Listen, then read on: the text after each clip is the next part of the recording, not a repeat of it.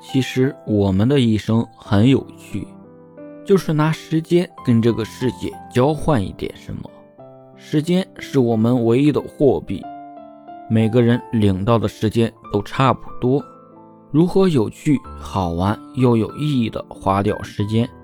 花在哪里才让人和人有了区别？花出去让你上瘾的，刷剧、打游戏、丧文化。后来多让你痛苦，花出去让你痛苦的，学习、升职加薪、健身，后来多数让你成熟。只是手里握着大把时间的人，也许不知道，有些时间花出去有奖励，有些有惩罚。